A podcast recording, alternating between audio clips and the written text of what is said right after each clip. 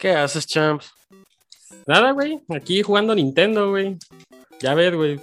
Pinche Mario se presta mi vida amorosa, güey. Atraviesa mil calamidades, güey, para llegar a una princesa que luego empieza a desaparecer otra vez, cabrón. Ya, ya déjate de mamadas y vamos que, a que te compres una cheve sin alcohol de menos, aunque qué perro asco. Ahorita que andas en esta pinche rehabilitación con la que te metiste. Este, pues aguanta, güey, es que ya casi, ya casi pasa esta madre, güey. Pero no sé, güey, fíjate que lo que he estado pensando, güey, es que mejor. ¿Por qué? Deja, déjale, pongo pausa, güey. ¿Por, ¿Por, qué no vamos mejor, güey, a una. No sé, güey, a una Electra, güey, compramos una itálica, güey, y nos vamos a robar bolsas de las viejitas al centro, güey. Güey, no mames, como, ¿por qué o para qué? Pues no sé, güey, es que eso como de que de jugar Nintendo, güey, sí me está volviendo más violento, güey, y malandro, güey. Y ya sé, güey, mejor. Y nos compramos un, un jersey de los Raiders, güey, para que combine, güey. Venga, mejor, para que no andes diciendo tus mamadas. Eso de no tomar ya te está afectando. Esto es con los muchachos. Comenzamos. En un mundo con una sociedad de apeso, donde nadie nos pela, dos muchachos, no fifís, ni chairos, ni ninis, pero con mucho tiempo libre, comienzan a tener las pláticas más aleatorias, más estúpidas e irreverentes. Y como consecuencia, nace este ridículo podcast. Yo soy Mr. Chance. Y yo soy el John. Y estás, y estás con, los, con los muchachos. muchachos. Señores y señores, bienvenidos a Con los Muchachos Podcast. Y en la semana, a través del tiempo, la última semana de octubre, se viene Halloween y demás fechas. La última semana, eh, la tercera, eh, vamos a mezclar un poco porque hay bastantes fechas en estos días para empezar Halloween, pero en fin, ¿cómo estamos ahora, mi estimado champ? Pues en plena rehabilitación, ya, ya casi, ya recién vacunado, por cierto, también ya la segunda dosis que me pegó durísimo. No combinen los antibióticos con las vacunas, háganme caso, no es bonito. Casi este... me muero, pero... No, y, luego, bien, y luego, tu abstinencia de alcohol, pues vale madre todo. Sí, eso es lo que me terminó de matar, yo creo. Bueno, vamos a, a dejarte de hacer sufrir un ratito y vamos con el, la, este, esta semana en el tiempo. Adelante, mi estimado John. Este, esta semana viajamos eh, no tan lejos, a 1881, año en el, en el que nace Pablo Picasso. Todos hemos visto por lo menos alguno de sus cuadros, sus pinturas en, en este, si no en algún museo, en internet, en algún libro o algo, ¿no? Todos hemos visto algo de él y este, pues falleció hasta en los, hasta en los 70 así que no es, no, no es algo que es tan, tan de antaño como le dicen, ¿no? Es un poco más contemporáneo. Y de ahí nos pasamos a 1929 precisamente hoy jueves, no es cierto, pero para el jueves que sale esto, este se da el, el este, el ya conocido jueves negro, de ahí salió el viernes negro, que, pero aquí lo que pasó en el jueves negro es que por pánico bursátil se hundió Wall Street, porque había escasez de, pues de compradores de todos los este, bienes y servicios. ¿Y qué es lo que pasó? Pues se desató la Gran Depresión y literalmente, uh -huh. literalmente arrastró a todo el mundo. Lo, que lo, lo, que en parte desencadenó, este, a fin de cuentas, una Segunda Guerra Mundial, 10 años después. Pero bueno, ahorita, ahorita hablamos únicamente de lo bursátil, se desplomó y el desempleo subió de 3 hasta 60% en Estados Unidos durante esos años. Luego, un par, de años, un par de años después, en 1931, Al Capone es condenado. El auténtico padrino. El auténtico padrino, pero todo el mundo, todo mundo piensa de que el güey fue, fue condenado por, por tráfico de alcohol, porque recuerden que en esos tiempos el alcohol estaba prohibido en Estados Unidos, pobres imbéciles.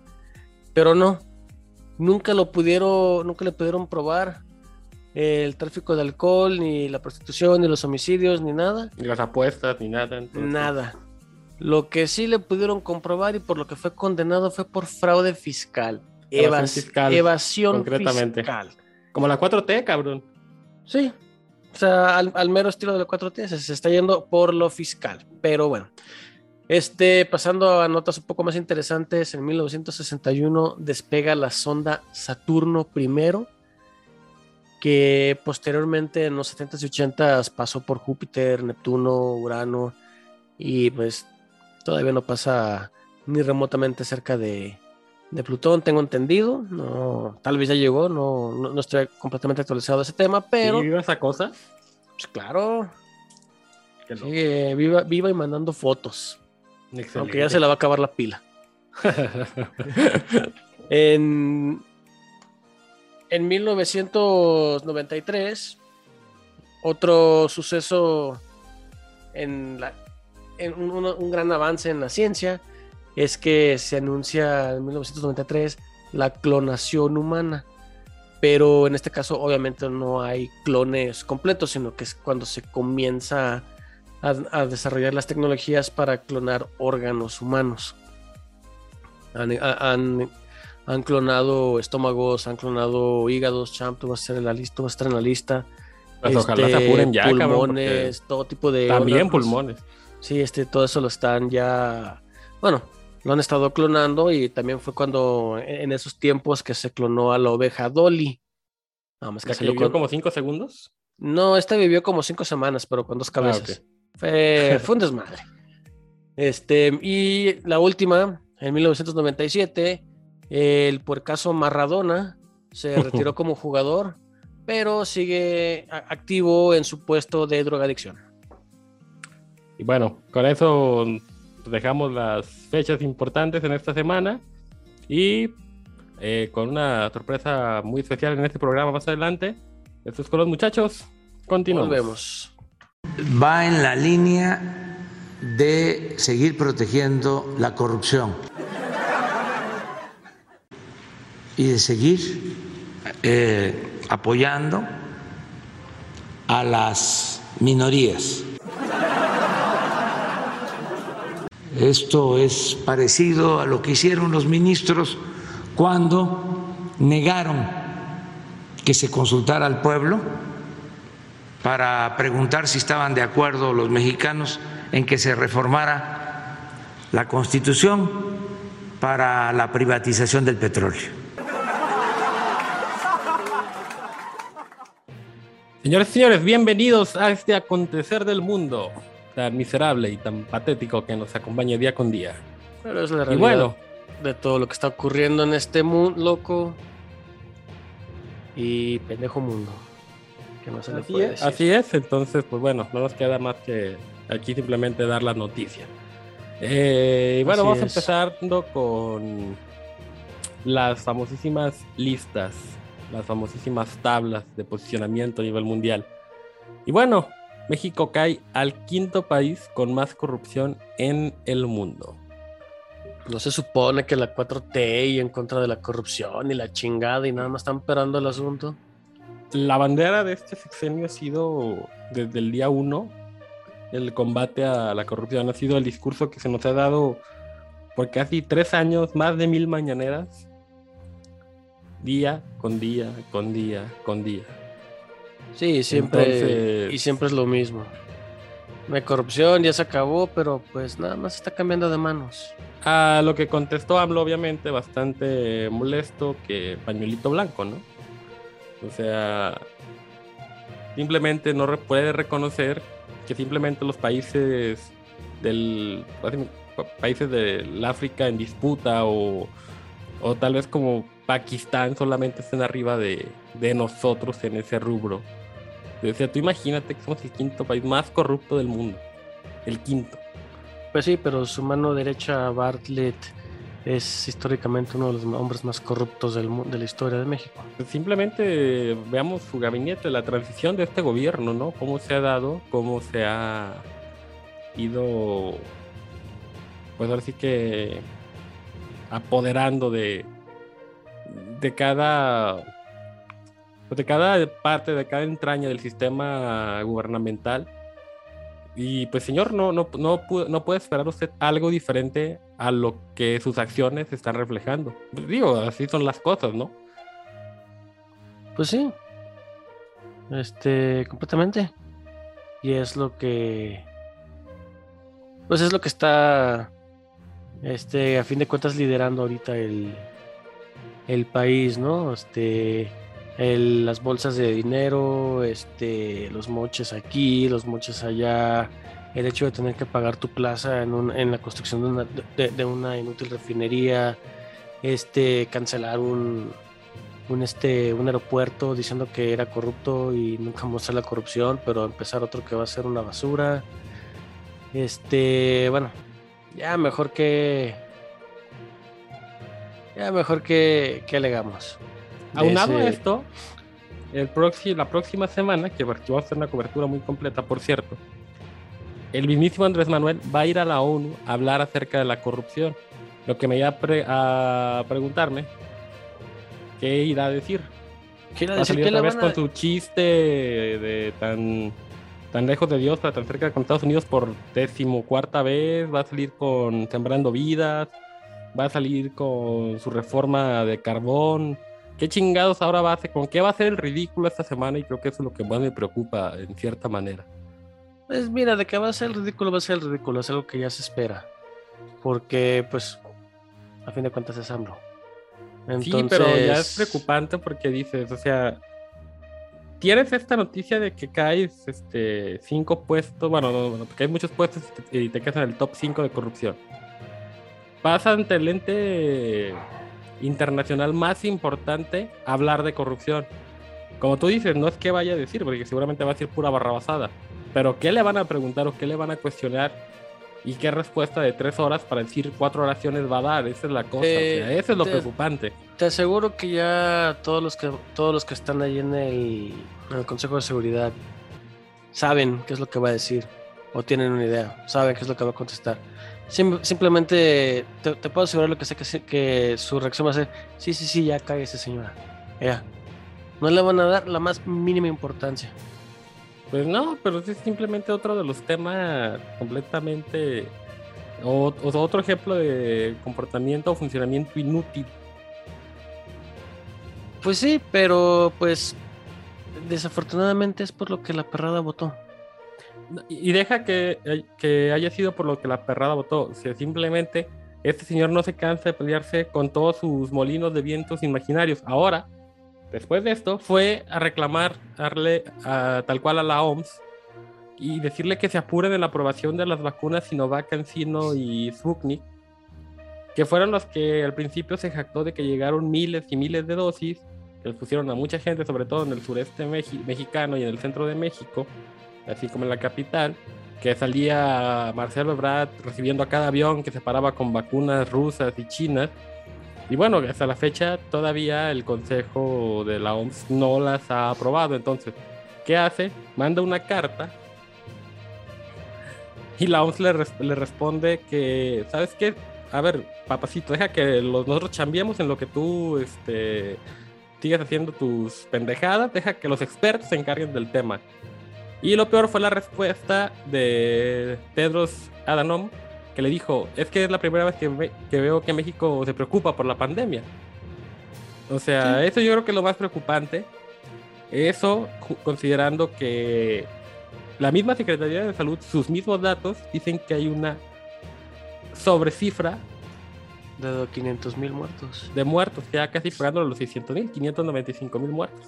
Sí, o sea, es la primera vez que se, que se preocupa en teoría. ¿Por qué? Porque, pues como Estados Unidos ya dijo no entran si no están vacunados con las que están avaladas por la OMS, básicamente, y este güey despilfarró la lana en las que no estaban avaladas, es de, oye, vamos a quedar sin gente.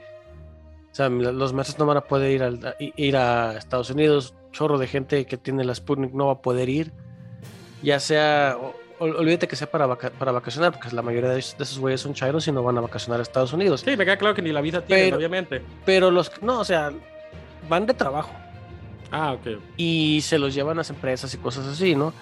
Entonces aquí la cuestión es, pues ya no los van a poder mandar porque no están cumpliendo. Y este No, pero güey es que- este güey está tratando de corregir su error haciendo que la OMS cambie sus lineamientos. No, o sea, y literal presionándolos en un tema tan delicado como es la, este, la, o sea, la aprobación de algo tan delicado como es una vacuna, llámese cualquiera, ¿eh? llámese Sí. cualquiera. Este, creo que todas pasaron al final. No, o sea, igual puede haber temas políticos detrás, se vale, ¿no? Pero este, creo que todas tuvieron que tener el mismo proceso, el mismo estándar. Entonces, bueno, al final que te topes con Este- una de estas tres vacunas que Es que a fin de cuentas tener una de las tres es mejor que nada. Simplemente Sí, no, vas a claro. poder, no, no vas a poder viajar a Estados Unidos, Canadá y toda Europa. Básicamente, ese es el problema. Por lo cual ya urgió ahora sí a, a la gente de la OMS. Y pues bueno, esto también es una reverenda, como le dijimos, ¿no? O sea, Pues sí, sí, es- callaron o sea, y bien callado, pues por lo mismo. Y ya después dice, le dice este cuate, no, pues no se enojen, yo nomás les decía, cállese, por favor. O sea, básicamente, sí, no te metas en nuestros asuntos. exactamente, ¿para qué invades este, el campo de acción o el área de trabajo de, de la gente De- que sí sabe? Sí, y no de idiotas como Alcocer y López Gatel. Sí, de hecho, ahí sí ya no son tus títeres que puedes hacer como tú quieras. No, simplemente la van a seguir contestando igual y ya, se la va a seguir pelando. Como ha estado pasando en la. En, como va a pasar en Naciones Unidas, como está pasando en el marco del TEMEC, ya con todas las demandas que tiene por sus pinches reformas pendejas. Es. Lo van a ir callando lentamente. Y ya, preocupante, por cierto, que no Va estaba. a ir desapareciendo en- el pendejo. No, bueno, sí, sí, sí, pero digo, otro tema preocupando ahorita hablando de la reforma, este, la contrarreforma energética. Que bueno, ahora sale que el PRI no. Se, no- se nota ver como la mayor. Este. Como la nueva prostituta política del país. Y ya dice que. Una reforma que ellos mismos impulsaron en el 2012. Ahora dicen que vamos van a escuchar todas las partes para poder tomar una decisión, ¿no? Lo cual a una muy debilitada oposición la deja todavía más temblando, ¿no? En el acto. O sea, al final el presidente del PRI ha dicho, eh, estamos a favor del pueblo y vamos a hacer lo mejor para el pueblo, pero eso sí ya deja la puerta abierta, que en una de esas vayan en bloque con Morena, bueno, sería el fin completamente de la débil y frágil eh, oposición, entre comillas, que ya existía. Eh, no creo que se les dobleguen. O no. Ahí por ahí va a salir algún este algún imbécil como Noñora o ñoñora, como chingado se diga su, el apellido de ese idiota, este, Noroña. como sea, no me lo voy a aprender. Este mm, le diga una pendejada a alguien de- del PRI y este y estos se molesten y digan, ¿sabes qué? Nada más por eso no. Digo, se supone que existe ese famoso secreto a voces de que tienen expedientes de la gente del PRI, que básicamente ha sido una, un tema de, de chantaje, ¿no? De, de intimidación por parte de, de la 4T hacia el PRI. Pero bueno, esperemos 4T que eso no todos, pase, es La única forma que saben hacer las cosas. y no por defender al PRI, sino porque simplemente creo que es una pieza fundamental en lo que es la oposición. Entonces, tanto para las futuras alianzas políticas que se puedan gestar para sacar a la 4T, como para frenar en su momento ese tipo de reformas estúpidas, ¿no? Pues sí. Pero pues ojalá si la detengan y a ver qué. Y ojalá no, no se convierta en un partido verde cualquiera. Pues no. Pero. No. Pero y dentro de, dentro de los eternos ataques de, del AMLO, este, contra el PRI precisamente, ahora también se le agregan Nintendo, que aparentemente si tienes un Xbox o un PlayStation, eso no te afecta en lo más mínimo, aunque los juegos habitualmente de estas dos consolas son mucho más violentos que los de Nintendo, ¿verdad? Pero Sí, pero para el señor todos son Nintendos, cabrón. sí, porque es un... Pues... Es su- con el término genérico de los 70, me queda claro. güey. Sí, es, es una generación que no que no sabe de eso, ¿verdad? Nada más, nada más les gusta hablar y ven consola y piensan que es Nintendo y acaba siendo una laptop. Así es. Bueno, esto después de que ya van tres semanas prácticamente que el presidente sigue mencionando los juegos electrónicos y los videojuegos a tal manera de que hace una reflexión de que se vuelven más violentas a, a los niños, que los padres les prestan atención, que bueno, eso en parte es cierto, hay que regular y cuidar. mesurar más en menores a los, a los Sí, niños, pero de que, los, claro. de que los vuelva más violentos se me hace ridículo. Porque yo jugué los juegos más violentos que había en, su- en- en sus tiempos. Sí, mismo caso el mío. Y mira, Y no, no- no andamos asaltando tiendas, ni, ni pertenecemos a una célula delictiva, ni, ni creo que yo, creo hasta donde yo sé que no estafamos a nadie, ¿no? Entonces, por eso, Bueno, no esa a nadie, no estamos buscando peleas, no nada. Simplemente estamos aquí ya, eh, eh, es- torreando. Entonces, es lo más estúpido. Ahora, ¿por qué no en vez de buscar y de tratar de chingar al, al famoso Nintendo, por qué no se enfoca en los verdaderos orígenes del crimen, como son eh, el estereotipo del que obra mal le va bien, el- el- la desatención a las colonias marginadas, de donde nacen todos los Kevins, los Bryans, los Brandon? No, incluso Este- puede haber situaciones que el gobierno puede meter mano, como por ejemplo, es algo en lo- que, que son cuestiones que a mí no me agradan, las series de los narcos. ¿Por qué, las, pe- por, por qué no permites un, un narco corrido, pero sí una narcoserie? Digo, y por cierto, que el mismo Epigmenio Ibarra ha colaborado en muchas de las narcoseries eh, más Sí. populares que O existen sea, en las plataformas. ¿no? glorificar al narco es lo que tiene que cambiar. Ellos son los malos, no los empresarios. Es lo que, sí, creo que en esta sección el que más se ha tocado pues, es precisamente el crimen organizado. Al final de cuentas, eh, él está buscando simplemente chivos expiatorios, archivos expiatorios, archivos expiatorios. Está buscando peleas no- nada más para ver con quién pelea. Y bueno, sí, sí, y sigue la lista, ¿no? Ahora la UNAM. ¿Qué Ah, dijo el sí, jefe? ahora- De hecho, lo dijo el jefe Diego el otro día. O sea, que los economistas y los, este, las direcciones de ciencias sociales reprueben a Andrés Manuel, viniendo desde la UNAM, que es la máxima institución tal vez de izquierda que existe en el país como universidad. Pues Sí, simplemente se dice que, que el proyecto de AMLO en su ferviente pues vamos, este, antineoliberalismo, antisistema, anticapitalismo, pues fracasó también. Porque si ya los, los mismísimos chairos de cepa te están diciendo, por poner un ejemplo, ¿no? Que estás reprobado en tu gobierno, pues Pero es obviamente cómo no te vas a aquí la- molestar, ¿no? Aquí la diferencia es que ellos no son chairos, son izquierdistas. Sí, Una pero cosa, sí, el chairo un- de cepa. no, una cosa es ser el chairo, que es el seguidor de AMLO, y, o sea, sin pensar y sin nada. Y otra cosa es ser izquierdista, tienes ideas de izquierda, está bien, pero las tienes bien fundamentadas. Sí, claro, sí tienes razón. y no haces las idioteces que hace el gobierno federal actual, que se dice ser de izquierda, pero muchas chingaderas son de derecha y, y- De y es más, ultraderecha, cabrón. ultraderecha y aparte proteccionistas. Y luego sale la perro chihuahua consentida del, del mandatario, Claudia Sheinbaum, a decir, ah, no, sí, es que la UNAM, bla, bla, bla, bla, bla, bla, bla. O sea, Están buscando aparte de obediente, se echa encima, ella como jefa de la, de, la, Ciudad de México, se echa encima a la universidad más importante del país. cabrón. todos los egresados. Este, no hay, no hay de otra. O sea, todos los egresados que yo conozco de la UNAM ahorita ya están, pues sí, sí le tienen cariño a su alma mater. Digo, es- este, igual que nosotros tenemos, le tenemos cariño a nuestras alma mater. Ellos también, y pues saben que lo que está diciendo el ejecutivo es una reverenda estupidez. Entonces, pues simplemente lo que está haciendo es perdiendo el voto del, del universo universitario. Como reflexión, La re- vaya la redundancia. eh, digo, para continuar con ese temario que tenemos, ¿no? Eh, ¿qué, qué pasaría, por ejemplo, aprovechando que por, no sé, este, trigésima vez en el año se destapó Marcelo Ebrard como presidenciable? ¿Qué Eh. pasaría, Cada dos semanas. qué pasaría si impones a, a Marcelo Ebrard como candidato a la- al gobierno de la República? Ese güey es, e- ese es muchísimo más presidenciable que la Sheinbaum. Estoy de acuerdo contigo. Ahora, ¿qué pasaría si pones a Claudia Sheinbaum? Va a ser la misma porquería que AMLO. güey. Eh, y en aparte le abres la puerta a la verdadera oposición para que sí truenen a Claudia. En un país como este, si a Claudia la de presidenciable sería el último error de la 4T.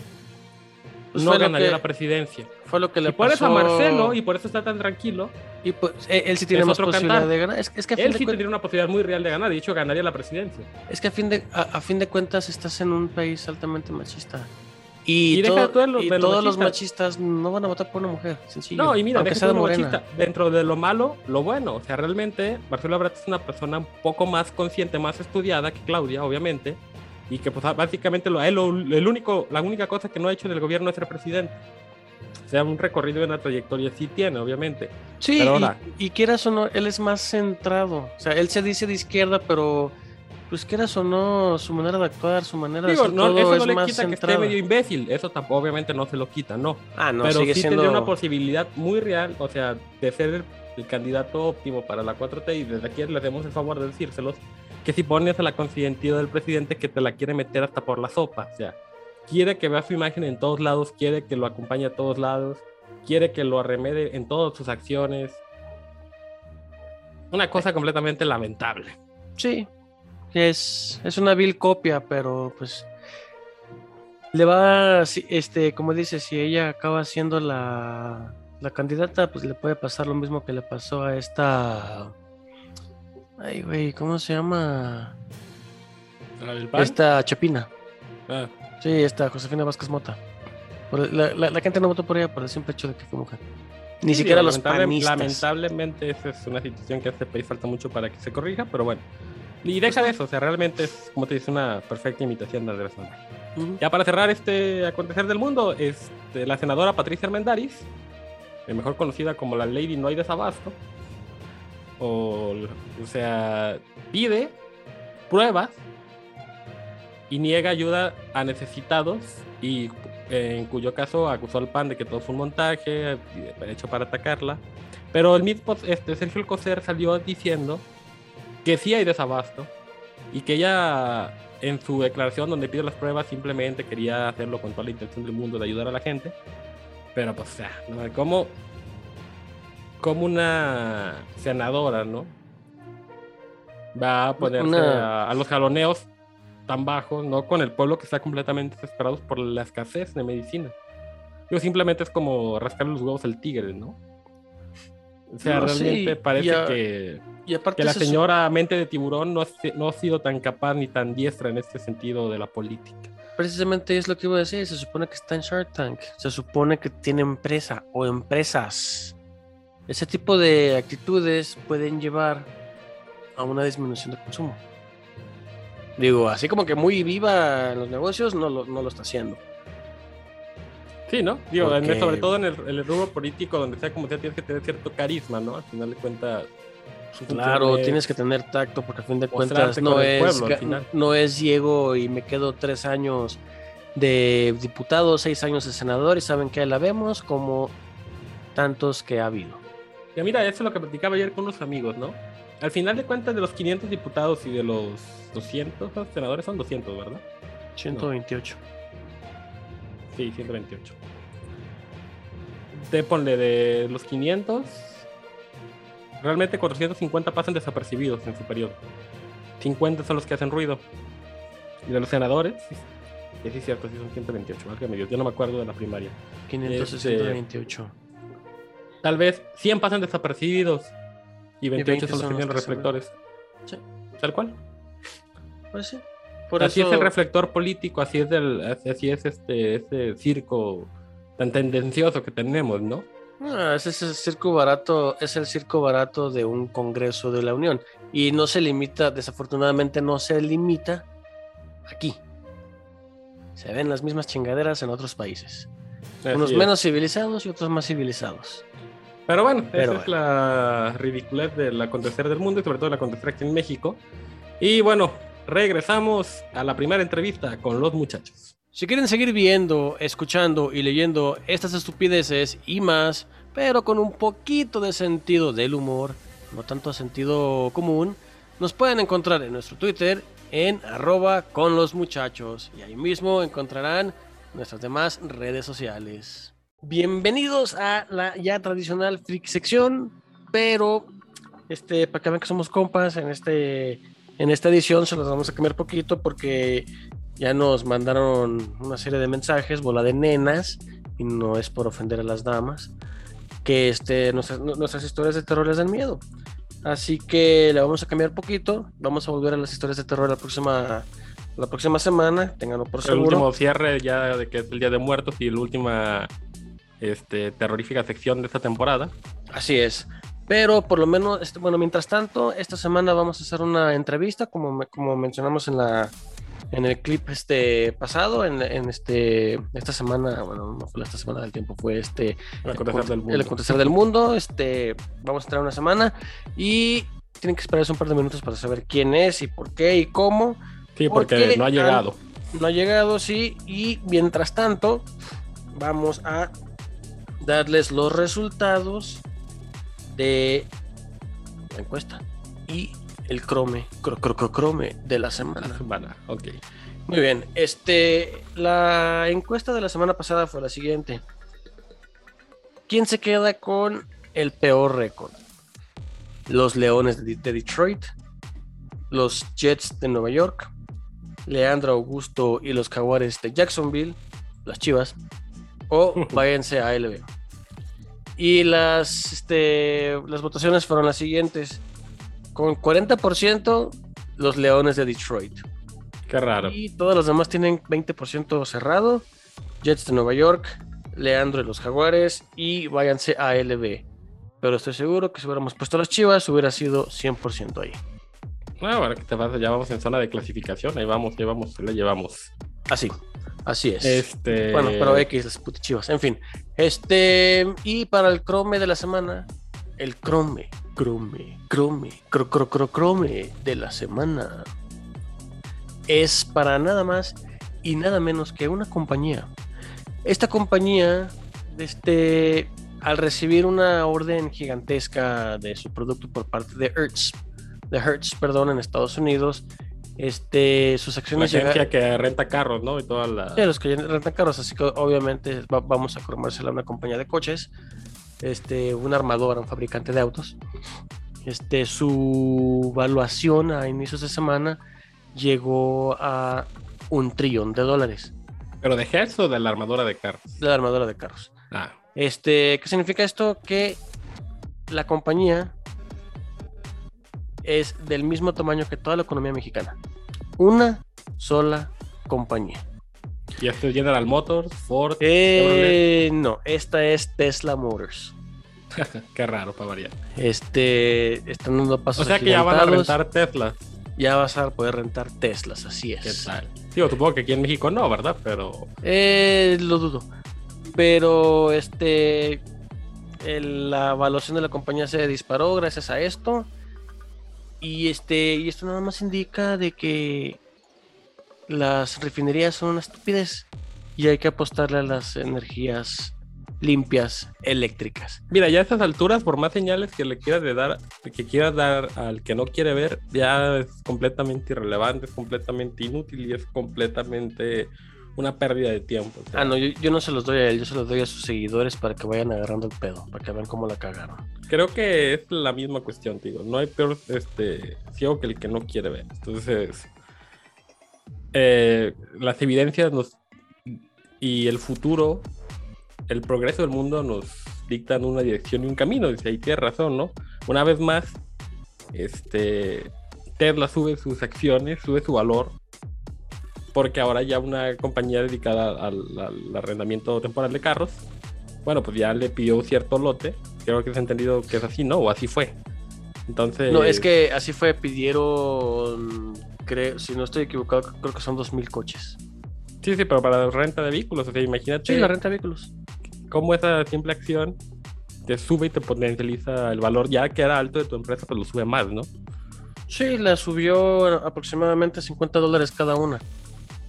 Que pues dice 50 dólares no es mucho, pero multiplícalo por millones de acciones Sí, no. y tienes esa valuación. Y este, en fin.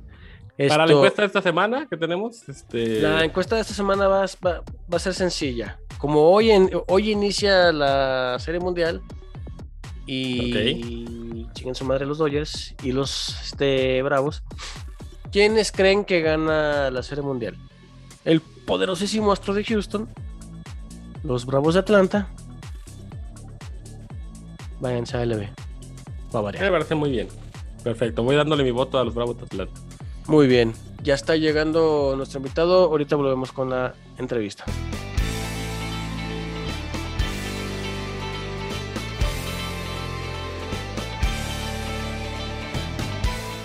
Señores y señores, bienvenidos a Con los Muchachos, entrevista. Y hoy nos acompaña del estudio el licenciado Aván Rebollar. Él es vocal de capacitación electoral y educación cívica de la Junta número 6 de la, de la Junta Distrital Ejecutiva de aquí del Estado de Jalisco. Buenas noches, licenciado Abán, ¿cómo está? Buenas noches, Champs. Eh, muy bien. Eh, buenas noches, John. Y noches. pues les agradezco mucho por, por el espacio y la oportunidad. No, no, al contrario, el gusto es de nosotros. Sí, un gustazo Dices- tenerte aquí. Estimado licenciado, una para empezar esta entrevista, eh, ¿qué hace el INE ahorita que no estamos en proceso electoral, que ya acaba de pasar este esta jornada? ¿En- ¿En qué están? Además de Eh, rascarse la panza, básicamente, Sí, es lo sí, que están haciendo. esa es la es la pregunta del millón de dólares. ¿Qué están haciendo ahorita tú como vocal de capacitación este, electoral? ¿Qué es lo que, cuál es su función en este momento, en este Pues- como pausa o laguna en el proceso? Los tiempos con, Pues- con poca chamba. Pues mira, eh, Champs y John, eh, primero que nada también eh, pues un saludo a todo su auditorio. Y es una pregunta muy interesante. Eh, te, te platico rapidísimo una pequeña anécdo- anécdota que creo que es no- lo que nos pasa a la gran mayoría de, de mexicanos. Y es que no tenemos una idea muy clara de qué hace el INE además de organizar elecciones y de sacar la credencial para votar, ¿no? Pareciera que nuestro claro. trabajo es cada tres años, cada vez que hay un proceso electoral. Sin embargo, tenemos muchísimas actividades cuando no estamos dentro de los procesos electorales o en la organización de. Por ejemplo, eh, actualmente nos encontramos trabajando en lo que va a ser la consulta infantil y juvenil 2021. Este es un ejercicio de participación enfocada a niñas, niños y adolescentes de todo el país y es la novena edición. Este ejercicio se viene realizando desde 1997 y se ha hecho en el marco de los procesos electorales. Sí, sí me acuerdo cuando estaba chavo que iban así, había una casillas para niños y toda la cosa, sí me acuerdo perfectamente de eso. Este, pero esto para qué o qué, más en el sentido medular de la cosa. No, yo creo que, y déjame interrumpir aquí, o, o- o dime si estoy equivocado, este, Aván, es este, a donde yo tengo entendido es que le estás enseñando a la, juventud el voto, ¿no? O sea, ¿cuál es su, cuál es la obligación? Los estás acostumbrando a que desde una temprana edad van y participan. Pero si estoy equivocado, por favor. No, pre- precisamente, mira, el objetivo general de la consulta infantil y juvenil es eh, generar un espacio de participación y reflexión en el que las niñas, niños y adolescentes ejerzan su derecho a expresarse y que sus op- opiniones sean tomadas en cuenta en temas que les atañen directamente a su vida, a su vida cotidiana.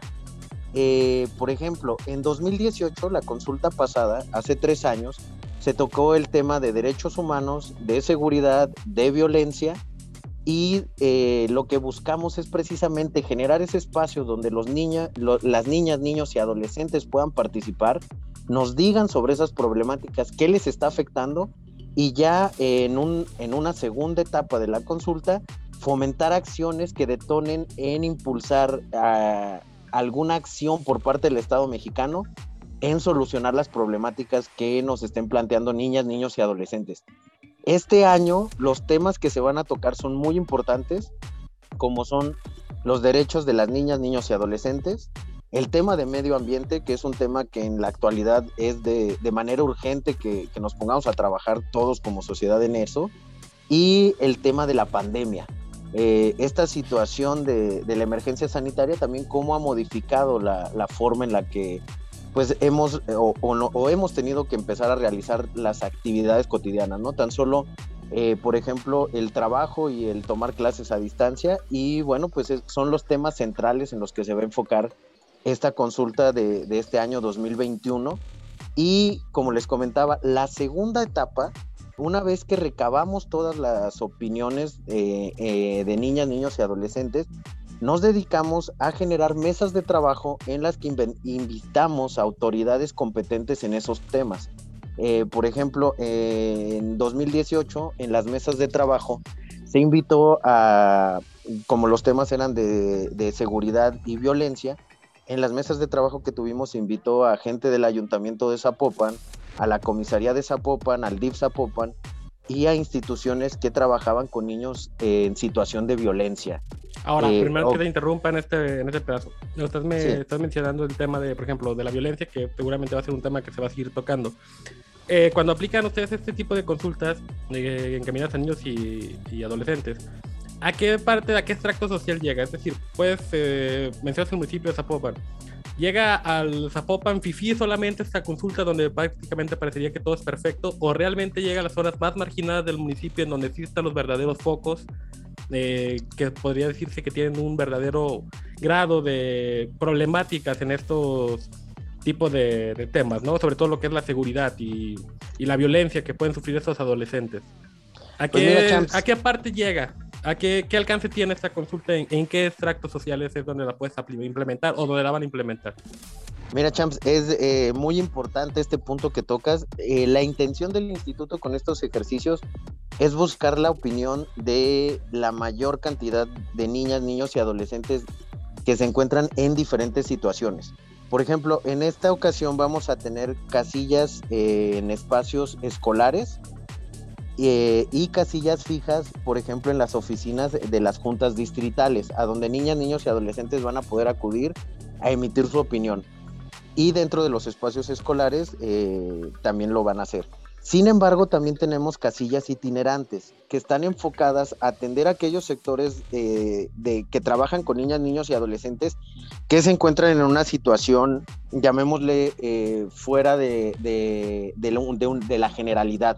Por ejemplo, estas casillas itinerantes van a estar enfocadas a atender a la población eh, eh, infantil y juvenil que se encuentra en una situación, por ejemplo, eh, diferente, como es el caso de las casas hogar.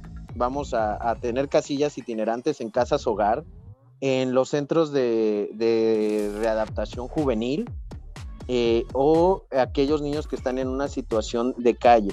Por ejemplo, dentro de esta parte, uno de nuestros aliados estratégicos a nivel estado es eh, la CONAFE, que es este mecanismo de escuelas, eh, llamémosle de alguna manera, eh, multinivel, en la que un maestro puede atender en el mismo salón de clases a niños desde de preescolar hasta preparatoria. Y generalmente estas escuelas están en aquellos lugares más alejados de, de- de la urbanidad, como en el caso de Zapopan, y bien los mencionabas, no únicamente vamos a tener el espacio en, eh, en, en la zona urbana ni en colegios, sino que abarcamos escuelas públicas, colegios y estas zonas rurales, como son Palo Gordo, eh, Waxla, eh, Mesa de los Ocotes, etcétera, etcétera, etcétera. Y la idea es que recabemos la opinión de los diferentes eh, estratos sociales y de las diferentes situaciones a las que se enfrentan niñas, niños y adolescentes. Ah, muy bien, muchas, mu- muchas gracias, Saban. Y este, bueno, como parte de todo este tipo de, de actividades de esta consulta a, a niños y jóvenes que están haciendo, me cae en la mente una pregunta por la situación que se está viviendo, no nada más en el país, ¿no? sino también en el mundo de, de COVID-19. Este, quiero suponer que van a tener algún tipo de, protocolo sanitario o este, algunos lineamientos que van a tener que llevar a cabo en donde estén instaladas estas casillas para pues, proteger a fin de cuentas a los niños de, del COVID, ¿no? Y este, no más los niños, ustedes, sus papás, todo el mundo, ¿no? ¿Cuál, cuál tu, ¿Cuáles son los, más que nada, cuáles son los li- lineamientos que van a estar siguiendo? Eh, mira, eh, John, es un tema que, que es de suma importancia y una preocupación real del instituto que hemos venido implementando desde que regresamos a, llevar a cabo las diferentes actividades que tenemos, ¿no? El protocolo sanitario es una parte medular de este tipo de ejercicios en aquellas casillas que instalemos de manera física, que es un tema que me gustaría tocar en, en un momento, pero para eh, adentrarnos en el protocolo sanitario. En aquellos lugares en donde instalemos casilla- casillas físicas vamos a seguir todas las recomendaciones establecidas en los protocolos eh, de, de salubridad. Esto es el uso de cubrebocas de manera correcta, es decir, abarcando nariz y boca, el uso de caretas, de gel antibacterial, de alcohol isopropílico y eh, de materiales que nos permitan mantener una desinfección del lugar en el que se van a aplicar los operativos. También eh, colocamos señalización sobre mantener la sana distancia, el uso correcto del cubrebocas, el uso de gel antibacterial y es una cuestión que tomamos bastante en serio. Por ejemplo, En aquellos lugares donde instalemos casillas eh, de manera física y que acuda población eh, que no lleve cubrebocas, nosotros vamos a tener ahí eh, cubrebocas listos para darles a las personas y que eh, ingresen a la, a la casilla con las medidas sanitarias pertinentes. Bueno, es un tema que nos tomamos... Digo, Sí, bastante perdón. importante el tema, que no- Sí. al final de cuentas la, la pandemia no se ha acabado ni se va a acabar pronto. Estimadísimo Avan, antes de, bueno, ya creo que nos contaste un poco de la consulta infantil y de que ese tal vez su ahorita su principal proyecto que tienen en puerta, muy bien organizado, por cierto, este, desde, desde como nos lo cuentas, ¿no? Este, Pero- que en la realidad se ha ejecutado de la misma forma. Sí. ¿Cu- ¿Cuándo es que va a ser este esta consulta? Ah, Para- mira, John, eh, eh, eh, precisamente vamos a comenzar en el mes de noviembre y los días que tenemos programados en espacios escolares son eh, 16, 17, 18, 19 y 22 de noviembre Dentro de espacios escolares. Ahora, Ajá. en este punto me gustaría tocar las modalidades en que lo vamos a realizar. Precisamente por el tema de pandemia estamos impulsando por primera vez el realizar este ejercicio también en una manera virtual. ¿Esto cómo va a funcionar? Eh, a través de la instalación de casillas virtuales en las que el, el instituto genera un link Sí. que se les comparte a las instituciones que van a participar para que las niñas, niños y adolescentes realicen la actividad de manera virtual. Es decir, manteniendo un contacto cero con personal externo y así disminuyendo las situaciones de algún posible contagio. Esta modalidad es la primera vez que la vamos a, a- a utilizar y en las casillas que se van a instalar en las juntas distritales se va a poder eh, recabar la opinión de niñas, niños y adolescentes a partir del 2 de noviembre hasta que finalice el mes. Pero en los espacios escolares específicamente vamos a estar 16, 17, 18, 19 y 22 de noviembre. Ah. Ahora, en estas tenemos dos modalidades. La modalidad virtual, que es a través de este link que genera el instituto, y la modalidad presencial, en donde también tenemos una variante importante. Precisamente eh, el instituto, en este afán de ir involucrando la tecnología en las actividades que realizamos, y evidentemente no podemos quedarnos atrás en las tendencias mundiales, eh, tenemos dos formas de realizarlo de manera presencial. Una es a través de dispositivos móviles que cuenta el instituto y se realiza la, la encuesta a través de estos dispositivos o en medio físico, es decir, en papel. Sin embargo, este esta última opción la vamos a implementar en aquellos lugares en que la distancia o la conectividad nos impida el traslado eh, o la respuesta de la consulta a través de Internet. Eh, evidentemente, esto ya en situaciones muy específicas, en donde eh, tenemos que recabar o vamos a recabar esa opinión, pero pues sí existen condiciones que nos impiden hacerlo en cualquiera de los otros dos medios, ya sea virtual o de manera presencial a través de los dispositivos INE. Ok. Eh, son, es, un- es una innovación que estamos haciendo para esta consulta. Eh, el link general para la participación eh, es otra fuente que también podemos tener porque las niñas, niños y adolescentes de todo el país no únicamente van a poder expresar su opinión acudiendo a una junta distrital o, en, eh, o dentro de una escuela, sino que también va a existir un link que va a estar abierto a la población en general entre eh, las edades de 3 a 17 años. El link eh, o, el link a través del cual van a poder ingresar es consulta infantil y juvenil.ine.mx y este va a estar habilitado todo el mes de noviembre. Ahí Ese- lo dejamos en el Twitter, por cierto, Sí, para que es- estén al pendiente. Precisamente eso, eso iba a este, preguntarte que si puedes compartir la liga con nosotros para nosotros este, republicar en nuestra, nuestra eh, cuenta de Twitter. Claro que sí, con todo gusto. También, le- eh, si ustedes eh, me lo permiten, les puedo compartir el material gráfico de la consulta infantil, los carteles que tenemos de, de manera digital, este, con, con el link y con esta información. Eh, Claro. Este link va a estar abierto a la población en general. Para las escuelas se va a generar un link específico para la población estudiantil de esas escuelas Sí. este, y de las casillas itinerantes también. Ah, Perfecto. ok. Muy bien, perfecto. Entonces, este, pues creo que has este pues aclarado todas nuestras dudas. Este, el tema fue pues relativamente corto porque fuiste directo al grano. Este, te agradecemos mucho por esto, por estos momentos, este, Avan, y este, pues ojalá les vaya, les vaya muy bien en esta consulta y puedan obtener todos los, los resultados de la que, que necesitan, porque yo, yo sí veo que son importantes porque ya estás viendo qué es lo que piensan personas menores que quieras o no no tienen algún tipo de influencia política de X o Y partido, izquierda, derecha, como sea, no están tan influenciados con eso. No, están tan influenciados con están- el los trabajo, integrando a un ejercicio democrático que, bueno, en su vida posterior. pues, Sí, va- que va- va a ser su responsables obligación. Con, Claro, con las obligaciones que, que marca también el Estado, ¿no? sí, también hay que ver cómo, qué es lo que ellos piensan, porque a fin de cuentas, no- lo- lo- los adultos no somos los únicos que vivimos en este país, ¿no? Sino Nos queda un poquito de tiempo en la entrevista, mi estimado Avan, pero yo quisiera hacerte otras preguntas. Este, si tienes el tiempo aprovechando que tenemos un funcionario del Instituto Nacional Electoral aquí en Con los Muchachos Podcast, no sé si me lo permitas. Eh, claro que sí, nada más eh, les pediría un minutito para darles unos datos súper importantes de esta consulta. Y si te parece bien, Champs, eh, posteriormente ya pasamos a, esas preguntas, pero sí me parece muy importante tocar este tema. Este, eh, los grupos a los que vamos a estar enfocados, eh, los grupos de edades a, a las personas que vamos a estar encuestando es de 3 a 5 años, de 6 a 9, de 10 a 13 y de 14 a 17 años. Están divididos en estos cuatro grupos etarios y por primera vez vamos a estar encuestando a niños entre 3 y 5 años. Es la primera vez que se va bien. a estar tomando la opinión de, eh, de niñas y niños tan jóvenes.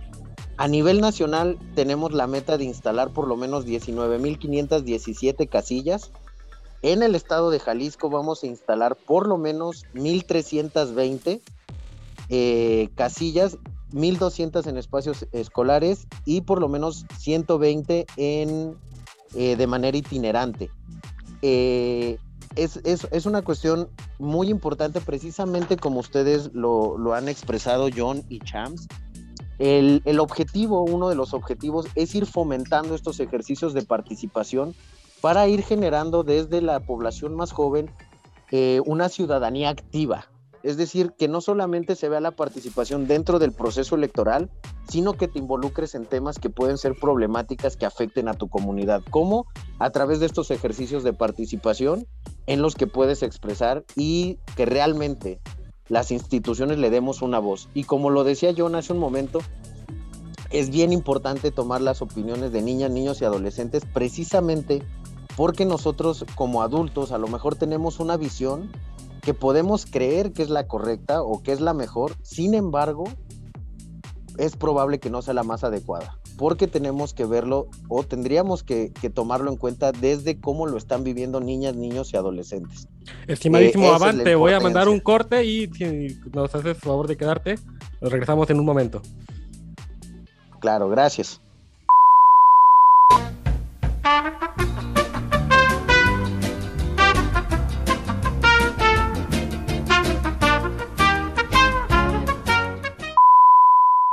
Y bueno, continuando, como te estaba diciendo ahí, perdón por la falla técnica, es que hay problemas de, de la tecnología, ¿verdad? Este, aprovechando que tenemos aquí, mi estimadísimo Avan, este, tenemos unas cuantas preguntas, ¿no? Ya nos explicaste que, bueno, eso es el, el principal este, proyecto que tiene el, el INE de momento. Pero, ¿qué pasa con la famosísima revocación de mandato? Aquí tenemos unas preguntas, estamos un poquito nerviosos por el tema, ¿no? Este, John, algo que le quieras comentar al, al buen licenciado Avan. Pues este.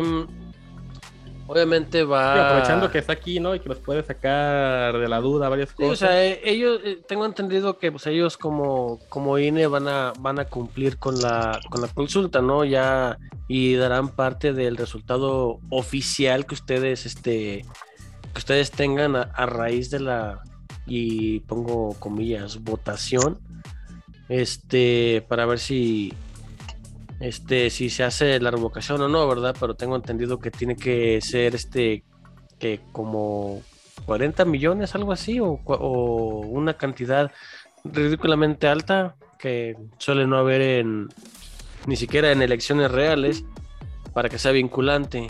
Y este, ya posteriormente, pues ya no, ya no entra dentro de las, de las manos del INE, ¿no? Que de todos modos, si, si se vota que se vaya, pues este güey va, va a alegar, ¿no? Pero, este, mm, a fin de cuentas, ¿será posible que sea vinculante esta situación? Eh, pues mira, John, en este sentido, eh, la revocación de mandato, eh, nosotros vamos a recabar la opinión de la ciudadanía, ¿no? Respecto de, del ejercicio. Es muy sencillo, es emitir una opinión, es un sí o un no referente a la revocación de mandato. y lo importante o lo más relevante de este tipo de ejercicios es precisamente que por primera vez en nuestro país son ejercicios que se están implementando de recabar la opinión de la ciudadanía en temas directamente relacionados a la forma en la que se está llevando a cabo el gobierno. Em, ya entrando un poco más al tema que, que plantea sobre eh, que sea vinculante. Primero que nada, eh, actualmente eh, estamos en el proceso, o bueno, las partes interesadas están en el proceso de recabar las firmas para eh, que se lleve a cabo la revocación de ¿Quiénes son esas partes interesadas? en este caso, pues los partidos políticos, son los promoventes o la ciudadanía los que deben de promover este ejercicio. Eh, partes involucradas, bueno, directamente la ciudadanía. ¿Qué se necesita? Se necesita el 3% de la lista nominal, del, perdón, del padrón electoral en al menos 17 entidades del país para que se pueda llevar a cabo la revocación de mandato. El 3% en cada una. El 3% en 17 entidades del país y este y que se recabe a nivel nacional por lo menos el 3% del padrón electoral, de las personas inscritas en padrón electoral, que es casi 3 millones de ciudadanas y ciudadanos. Esto es para que, se, eso es para que se lleve a cabo. Eso es, sí, eso es para que se, se lleve a cabo. Eh, una vez que si se, si se junta este requisito, si, si se alcanza este requisito, eh, entonces ya entraríamos pues a la parte de, la organización y pues como tal y el desarrollo para recabar la opinión de la ciudadanía. Hace un ratito, bueno, lo, te lo digo porque escuché esa palabra. Es muy sencillo, solamente es recabar un sí o no. Pero en comparación con la logística de una elección, y bueno, tú eres vocal de, capacitación, entonces, en comparación con la logística que conlleva a cabo una elección ordinaria, este, por así decirlo, la de cada tres años, eh, ¿Qué tan diferente es la logística en esta revocación de mandato? Sí, yo me, yo me voy a inclinar que es similar. Es muy similar, de hecho, John eh, y Champs, es muy similar. Eh, de hecho, vamos a instalar el mismo número de casillas que instalamos en el pasado proceso electoral. Es decir, en el distrito 6 vamos a instalar las 559 casillas que se instalaron para la votación en junio. es decir, dicho sea de paso, pero bueno. En todo el país vamos a instalar el total de casillas que se instalaron en el proceso electoral. Al ser un ejercicio de, recabar la opinión en temas de logística, es muy similar. Eh, tenemos algunas diferencias. Por ejemplo, en el proceso electoral eh, se, se insacularon a seis funcionarios de casilla, se les dio nombramiento a seis ciudadanos para ser funcionarios de casilla, que era un presidente, dos secretarios y tres escrutadores. Para la revocación de mandato, eh, estas figuras se reducen, puesto que el procedimiento de cómputo de los resultados, es decir, la clasificación de las opiniones, es menor, entonces eh, vamos a tener un presidente, un secretario y un escrutador en la mesa, es decir, la mitad de ciudadanos que en un proceso. Es decir, que vamos a ver a los monitos de línea otra vez en las calles tocando puertas, pidiendo a la gente que salga a sortear a ser funcionarios de casilla. No, tengo entendido que van a ser los mismos funcionarios que fueron hace este, este año pasado. O se hace. Eh, no, de hecho, vamos a realizar un procedimiento de insaculación. Eh, este es eh, el procedimiento de insaculación no es otra cosa más que un sorteo que se realiza de manera aleatoria. Es que suena raro para, no, sí, para determinar a los ciudadanos. No van a ser los mismos. Ah, ok, qué bueno que este definiste la palabra en porque pues hay mucha gente estúpida que nos escucha. Entonces, este, te agradezco. Gracias por la- eso. La insaculación es una selección aleatoria de ciudadanos que ya se tomará como base para eh, los funcionarios eh, y referente al personal que, que nos apoya en estas actividades, eh, los, las personas que van de casa ca- en casa a entregar la carta notificación y en su caso el nombramiento para aquellos que deciden participar, pues es un ejército de personas la que realmente tenemos que, que contratar. Tan solo en, en el Distrito 6, eh, en el proceso electoral anterior, tuvimos 138 capacitadores, asistentes electorales y 23 supervisores. Esto quiere decir que en costos, pues también es algo similar, costo de ¿no? una La organización de, de eso en comparación a una elección. Eh, a nivel operativo, eh, los costos son eh, similares, sin embargo, sí hay algunas pequeñas variantes eh, derivado de que, del ejercicio, pero también es bien importante señalar que, por ejemplo, para este ejercicio de revocación de mandato, inclusive vamos a instalar los consejos distritales nuevamente, así como los consejos locales. Esto porque al final de cuentas, al ser un ejercicio eh, que puede ser vinculatorio al Poder Ejecutivo, pues los partidos políticos deben de tener un espacio de participación eh, dependiendo de la postura que tengan. Ahora, tú como funcionario del Instituto Nacional Electoral, ¿ves útil esa revocación de mandato? En términos de participación, yo creo que es sumamente importante porque algo que debemos de tener en cuenta es que debemos de irnos educando como ciudadanos en los mecanismos participativos. Eso es bien importante. En aquellas democracias eh, más avanzadas a la nuestra, la ciudadanía tiene una participación activa en las decisiones de gobierno. Y eso es lo que debemos de ir fomentando eh, como ciudadanos en, en, irnos involucrando en aquellas decisiones. No nada más es, se trata de voy a votar el día que, que me toque elegir a quienes van a estar de representantes, sino realmente a través de ejercicios de participación y desde la ciudadanía, ir haciendo un marcaje a aquellas decisiones de gobierno. Ahora, Eh, sobre ante, todo, las, ante las recientes declaraciones y este tema tan ríspido que ha existido los últimos meses, eh, ¿está subyugado el INE al Ejecutivo? ¿Hay un temor en el INE ante el Ejecutivo? No, definitivamente no, eh, Champs. Mira, eh, la cuestión política, al final de cuentas, es un contexto con el que hemos venido trabajando y la institución ha venido trabajando ya desde muchos años. Eh, el contexto político evidentemente es una ficha más que está en el tablero, pero al final de cuentas nosotros somos el árbitro. Más allá de estar a favor o en contra, a nosotros nos toca darle esa validez a la opinión que esté emitiendo la ciudadanía. Más allá de, de, fobias o de estar a favor o en contra, se trata en, desde nuestro papel de jugar ese papel del árbitro, ¿no? Y haciendo una analogía a lo mejor con el fútbol, pues eh, ustedes saben perfectamente que en los deportes el que menos sale bien en todo este tipo de cuestiones, pues es el árbitro, ¿no? Sí, eso Eh, está claro. Gana o pierde, siempre van a echar la culpa a ustedes. Eso, eso es, esta es- O por vamos, lo- es- básicamente es un hecho. O por, o por lo menos los, los idiotas que están en el, en el poder actuales, ¿verdad? Porque antes ni, no recuerdo que los estuvieran mencionando, echándoles la culpa, ¿no? Todos los días de 6 a 9 Sí. de la mañana, ¿no? Sí, no, no, eso es algo nuevo, no, no, no creo que es algo eterno. Licenciado, te agradecemos muchísimo la participación aquí con los muchachos. Este, gracias por, por venir a platicar esto de la consulta. Gracias por responder estas preguntas. Eh, un espacio que queda abierto para, para el instituto cuando gusten. Aquí tienen su casa. Así es, muchas, Muchas gracias. gracias. Adelante. Perdón, John, perdón, John. Este, muchas gracias, Champs. Muchas gracias, John, por, por el espacio, por la oportunidad de tener este contacto con su audiencia. Y también agradecerle a todo el auditorio que, que lo sigue. Este, y pues muchas gracias por, por permitirnos este espacio de, de expresar y de comunicar la consulta infantil y juvenil. Y bueno, pues estamos a sus órdenes.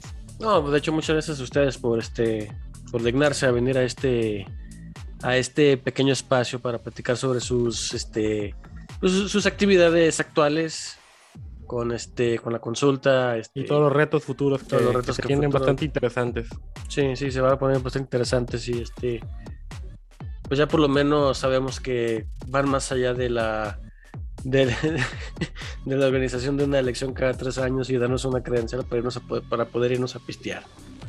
Para entrar a los tuburios. Ándale. Gracias, licenciado. Le agradecemos. El licenciado. Abán Rebollar, vocal de, este, de capacitación y educación cívica de la Junta número 6 del Estado de Jalisco. Muchas gracias. Gracias. Gracias a ustedes.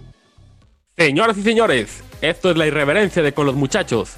Igual de reverente es nuestro Twitter, arroba con los muchachos, donde encontrarán nuestro mejor contenido, contenido internacional, tecnológico, friquencio y demás cosas que ya no podemos decir aquí. Síganos en arroba con los muchachos, donde encontrarán nuestras demás redes sociales. Yo soy Mr. Champs y los esperamos por ahí.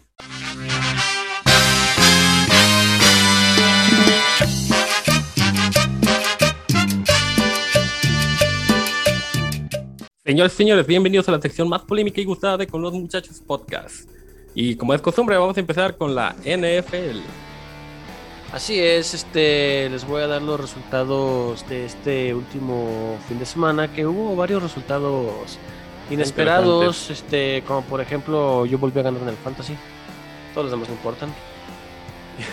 pero bueno.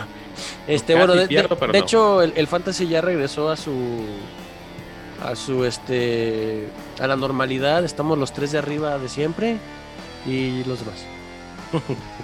Este, pero bueno, yendo a los este, resultados reales, el jueves los cafés sin Baker Mayfield, el próximo hombre de los 30 millones anuales, va a apostar lo que quieras, este, le pegó a los Broncos de Denver 17-14. Que ya magó con irse a la agencia libre si no consigue un contrato que le satisfaga, ¿eh? Sí, quiere mucho dinero. Este, pero pues se la van a dar. No, no hay de otra. Y yéndonos al domingo, los Titanes se, se empinaron, se violaron a los Chiefs de Kansas. Parece que el, 27-3. el proye- el proyecto de Chief básicamente cae cada día más, ¿no? Y ahora no solamente fue la frágil defensa, sino que a la ofensiva simplemente en esta táctica que ya es muy muy sabida por los coaches rivales de cómo jugar la Mahomes, ¿no? Este, Sí, ya no está. a aplicar igual. Eh, y pues básicamente al final salió lesionado inclusive en el último cuarto. pero Sí, salió pues, con protocolo de conmoción que la libró. Este, pues sí, ya, ya, ya, ya les cacharon el juego y les vuelven a pegar, esta vez 27-3 a manos de Derrick Henry, que aventó un touchdown. De Este, los, y, los, y el resto de los titanes de Tennessee, que nadie sabe quiénes son. Ojo, se ponen con récord de Tannehill. 3-4 los jefes. Sí, los jefes están a la borde de Nadie estar. esperaba, Eso. Supongo que esta, a estas alturas, el, No, todos esperaban un resultado, 5-2, un 6-1, pero no un 3-4. Este, y pasando al siguiente partido, el poderosísimo queso de Green Bay le pegó a los WTF de Washington 24-10, este, pues bajo el mando de Rodgers y un touchdown de a, a Davante Adams, como es costumbre. Ya estamos acostumbrados a eso, ¿no? Y este, el equipo chico se hizo chico para variar y este, este Joe Burrow les metió 400 yardas y 4 touchdowns por aire. Y les pegó 41-17 a los Ravens de Baltimore. Digo, realmente ti- tienes a, por ejemplo, a, este, a Chase, hecho un fenómeno, la verdad, en, en los bengalíes. Un receptor que está promediando más de 100 yardas por los últimos tres juegos. No lo agarro en el 150 fantasy, ya lo tengo. casi. Sí. Este, una buena actuación del ala cerrada, este, Usoma. También, este, También anotó. Eh, y pues sí, en general, realmente, ya desde que inclusive jugaron con, con nosotros ¿no? hace dos semanas, los, o sea, los bengalíes se nota que ya no son un flan. Eh, no sé si les vaya a alcanzar para la división, para el banderín. Quién sabe, ¿no? La semana decíamos, pasada decíamos lo mismo, ¿no? Es momento de creer en los Ravens. Pues bueno, ya vimos que esta semana otra vez nos dan argumentos para no creer en los Ravens. Y pero sí más en el proyecto que encabeza Burrow, ¿no? Sí, pero aquí el detalle de los este, bengalíes, digo, están, son, son líderes de la división, junto con los Ravens, ambos están 5 y 2. Este, pero es que también tienen la competencia de Ravens y la competencia de Browns. Y los Steelers, pues seamos honestos, ya están más que olvidados esta, esta temporada. Sí, por Este- temporada sí. Sí, pasando al, al siguiente juego, los pequeños de Nueva York, pues hacen los gigantes. Le pegaron 25-3 a las Panteras de, de Carolina. Aquí lo que hay que resaltar es que Carolina inició 3 y 0 y después de que perdieron contra los este los cuidavacas pues se han ido para abajo o sea qué es lo que pasó ahí iniciaron con equipos sencillos y están mostrando lo que en realidad son así que la disque aplanadora que andaba por ahí no es aplanadora si todo el mundo le gana a sus equipos Es correcto. este, yéndonos a, al siguiente juego, los halcones le pegan al atún 30-28. Un juego, buen juego, eh. Muy buen interesante juego, cerrado. Y este, en otro juego del domingo, de hecho, ya todos fueron el domingo casi, los Patriotas se empinaron, violaron sin, sin piedad alguna a los Jets 54-13. O sea, les hicieron lo que quisieron. Y más. No traen nada otra vez. Sí, va a variar. En una Es- vez gana Detroit dos juegos y se quedan con el, el pick 1. Sí, de hecho, otra vez. Este, en el siguiente juego, los Raiders le pegaron a las Águilas, que los Raiders pues no van mal. Y, la, y las ya con Águilas, nuevo. sí, y ya con nuevo, con- este, con- con ya con nuevo entrenador que si juega, si usa jugadores este, pues negros, entonces no hay pedo. Entonces ya, ya, está, ya está con equipo completo. Este güey parece que no, que no resista. En fin, este, los Rams les costó ganarle a los Lions. Este, pinches hecho, Lions me- los llegaron casi a me tener, arruinan el fantasy. que los llegaron a tener 19, 18. este, 10 no, no, no. Llegaron a tener 13 a 3. Los dio de Detroit a, A los a Rams. Ángeles Rams. Pero Sí, bueno, aquí- como es su costumbre, se aplicaron la cruz azuleada que, que han hecho toda la temporada prácticamente y al final no pudieron. Sí, aquí este, yo creo que Matthew Stafford le dio cosa a su ex equipo, ¿no? Y Jerry Goff pues fue a cagarla como siempre. Y este, en el siguiente partido los Bucaneros hicieron paro por primera vez en su vida y le pegaron 38-3 a los putiosos de Chicago. Como debe. Este, los Cardenales se mantuvieron invictos 31-5 contra los Tejanos. Yo esperaba un, un partido un poco más abultado en el marcador por parte de los Cardenales. Les dieron chance a los pobres Tejanos, ¿no? Y este el domingo por la noche, los 49 perdieron contra los Potros de Indianapolis 30-18. Ah, pero tu- tu 49 coreback se, se, volvió a romper Garápolo. Así es. Para variar, se rompió ese güey. De cristal, la nena. Y en un partido, francamente, bien pinche aburrido anoche. Demasiado, diría yo. Este. Acabé comiendo cereal, la verdad. Los Santos de Nueva Orleans le pegaron 13-10 a los Seahawks de Seattle en un estadio que inició muy ruidoso, que es el más ruidoso de la NFL, pero se fue callando porque lo fueron regando y le fueron cagando los, este, los Seahawks. Pero bueno, así quedó la, la, este, la, se- la semana. Cardenales sigue invicto, por lo que los atunes del 72 todavía no pueden abrir la champaña. y ahorita los, los, los próximos jueves, champ, por favor.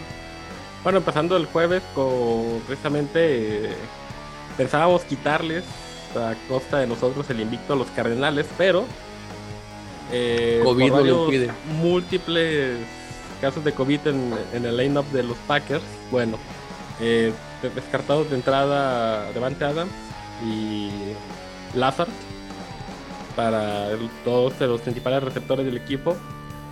Se- ya se antoja difícil poder ganarle a los, a los Cardinals, no imposible. Sí, difícil, pero bueno, vamos a ver qué, qué dice Aaron Rodgers y el juego terrestre de Dillon y Jones. Eh, también por los demás receptores y haciéndoles una buena defensiva, yo creo que no está lejos de posibilidad.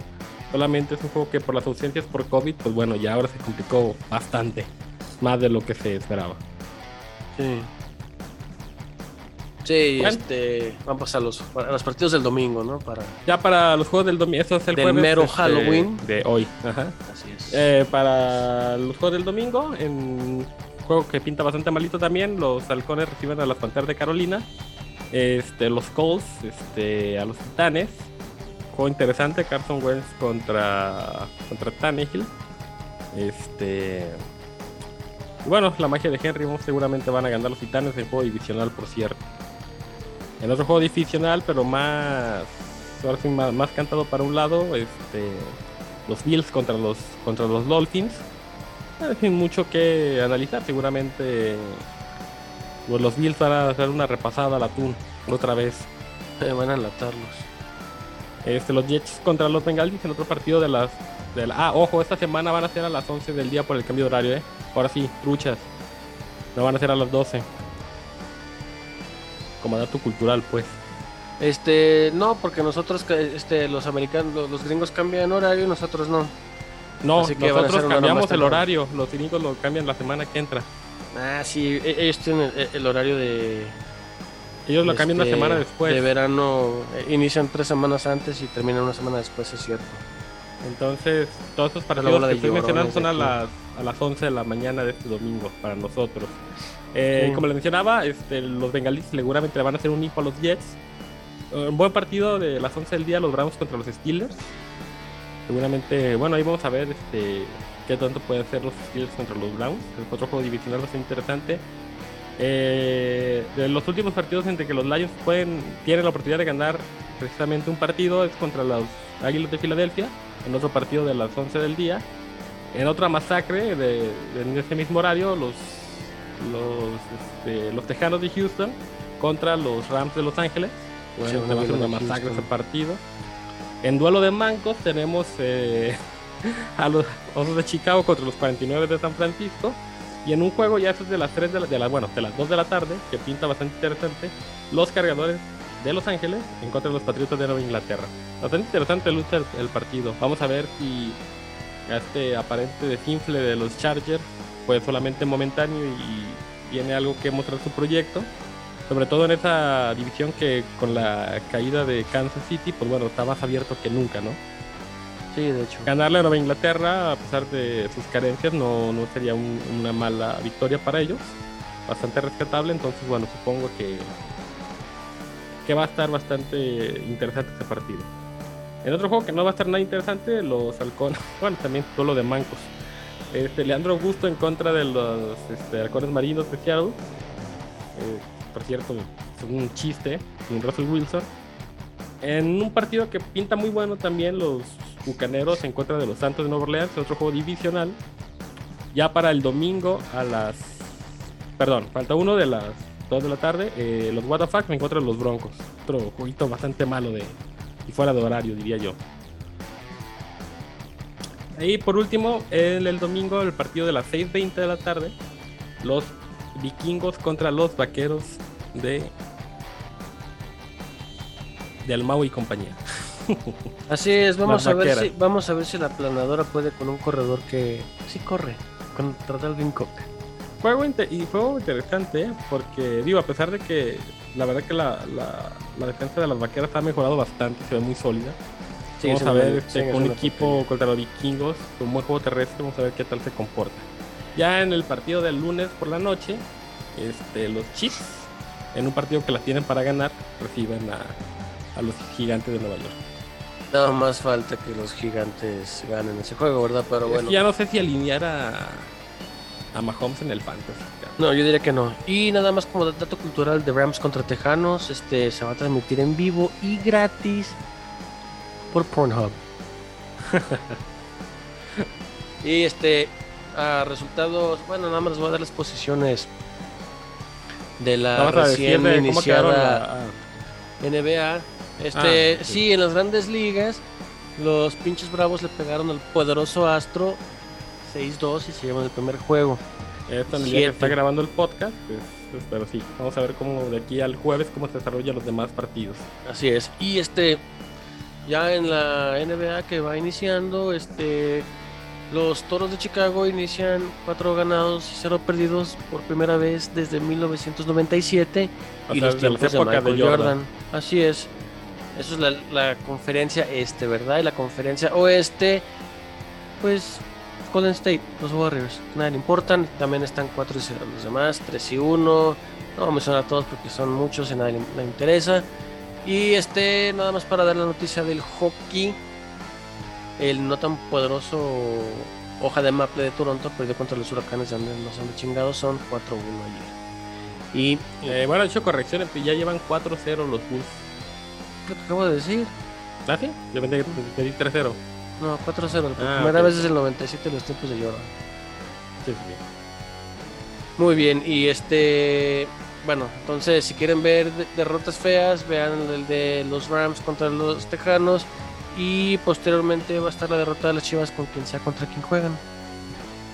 Este, sí, de hecho, hablando de eso, ya vamos a empezar a hablar de fútbol, pero eso es la semana que entra. Ya de hecho se reanuda la UEFA, las competencias europeas ya empiezan a tomar forma.